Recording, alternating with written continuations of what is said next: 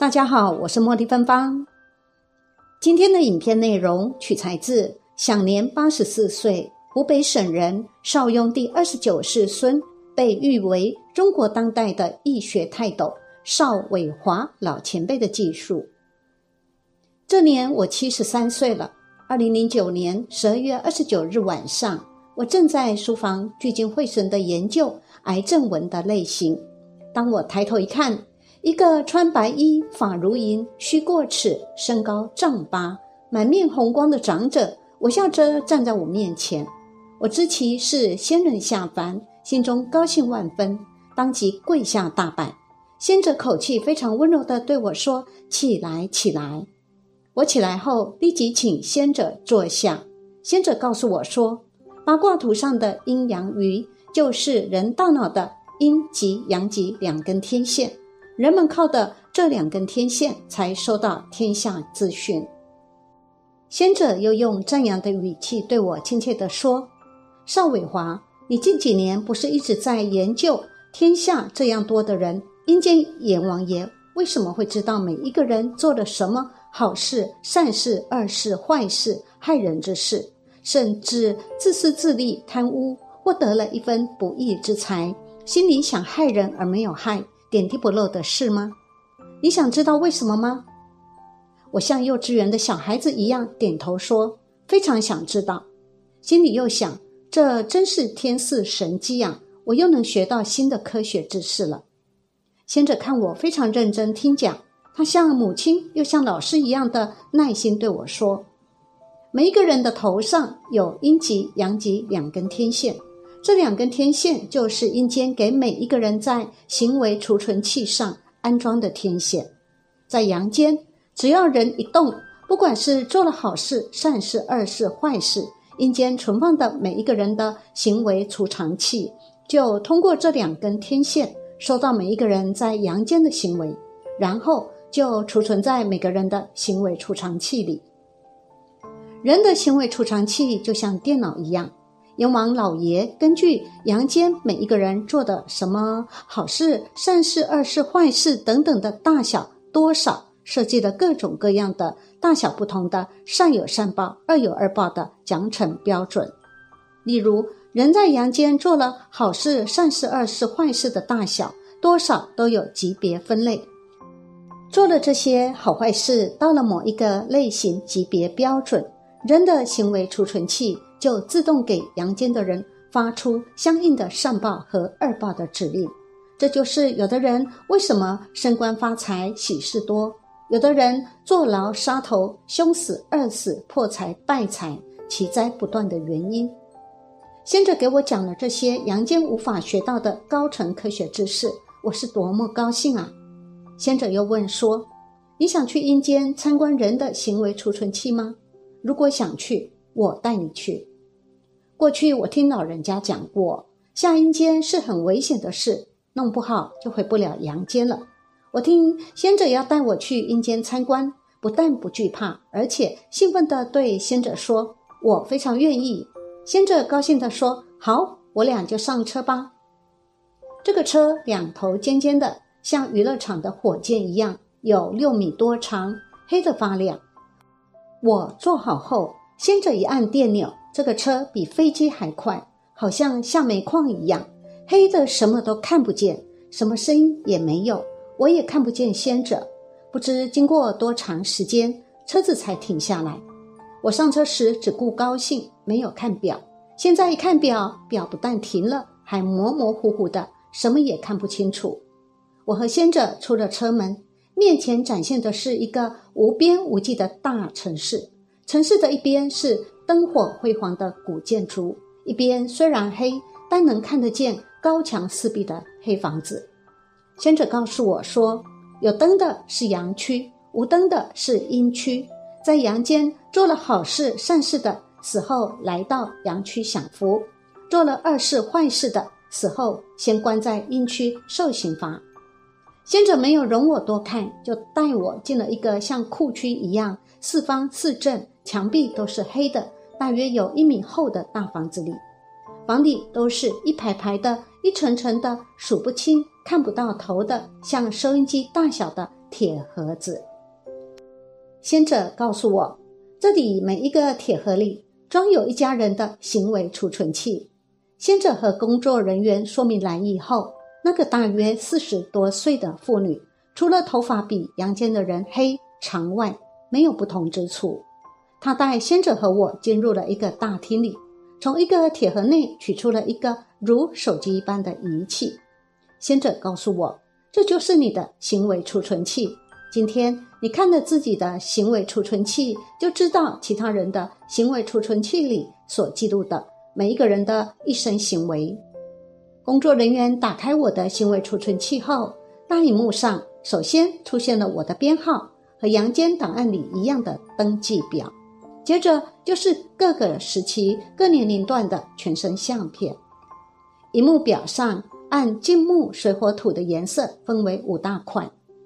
每一块中又分有各种颜色的条条，红块中有不同红色的条条，红块中第一条又粗又红，其他一条比一条细小，一条比一条颜色淡。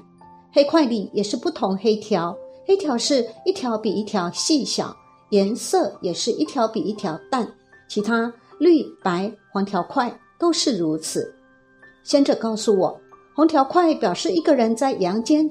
做了好事、善事的多少大小，是得福报的喜庆之事；黑条块的表示一个人在阳间做了恶事、坏事的多少大小，每个条块中都有文字说明。先者对我说：“现在把图像打开，让你看看在阳间的行为活动吧。”图像的第一个镜头就是我母亲于一九三六年生下我的全过程，我父亲亲自接生。看到生下的是个男孩，高兴的喜笑颜开。日本法西斯占领了上海，我父母抱着我从镇江乘轮船和难民一起逃回武汉的镜头。日本的疯狂乱炸，难民们看到我父亲跪在船上求佛保佑轮船平安，不断的磕头，他们也都跪下磕头的镜头。我从小讨饭给地主放牛的苦难童年。我和同学打架的镜头等等，总之，我一生的活动，不管是在国内还是在国外，做好事、善事、错事、喜庆之事，大大小小都完整的一点一滴被录下来了，看得清清楚楚的。我看完了自己一生的行为储存器的录影，就向先者问：能不能看看我家人的行为储存器呢？先者回答是：绝不能。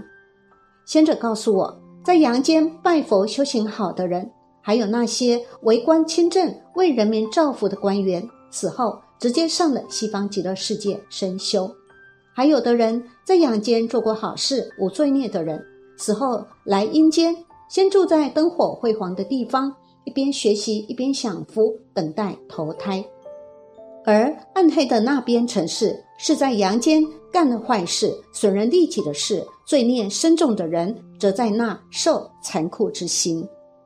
刚到阴间，偶然碰到几辆不同款式的黑色汽车从我身边过。那庞大的仓库房子，除了见了几个持枪的卫兵和那个女工作人员，再没有见到其他人了。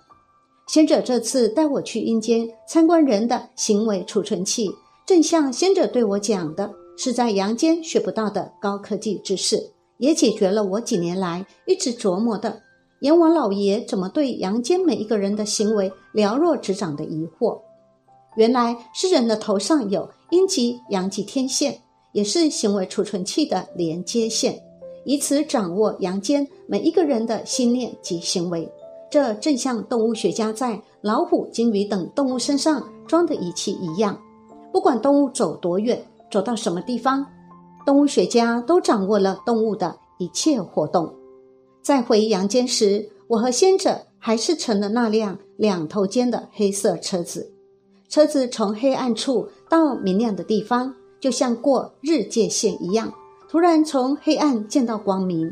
先者对我说：“邵伟华，现在到你家门口了，你该回家了。”下车后，先者向我挥手告别时，只见那辆黑色车子“轰”的一声。向天上飞去了。我因为先者带我去阴间参观了人的行为储存器而高兴的笑醒了。原来是一个美好的梦。一看表是深夜两点半。现在阳间有的人私心极重，走上犯罪道路时，认为只有天知地知他知，其他人是不会知道，因此干起贪污、受贿、贩毒、卖毒等罪恶之事。但是那些犯罪、干坏事和损人利己的人，万万没有想到，他头上的两根阴阳极天线，就是阴间监视阳间人的行为活动的录影和收发资讯、发指令的天线。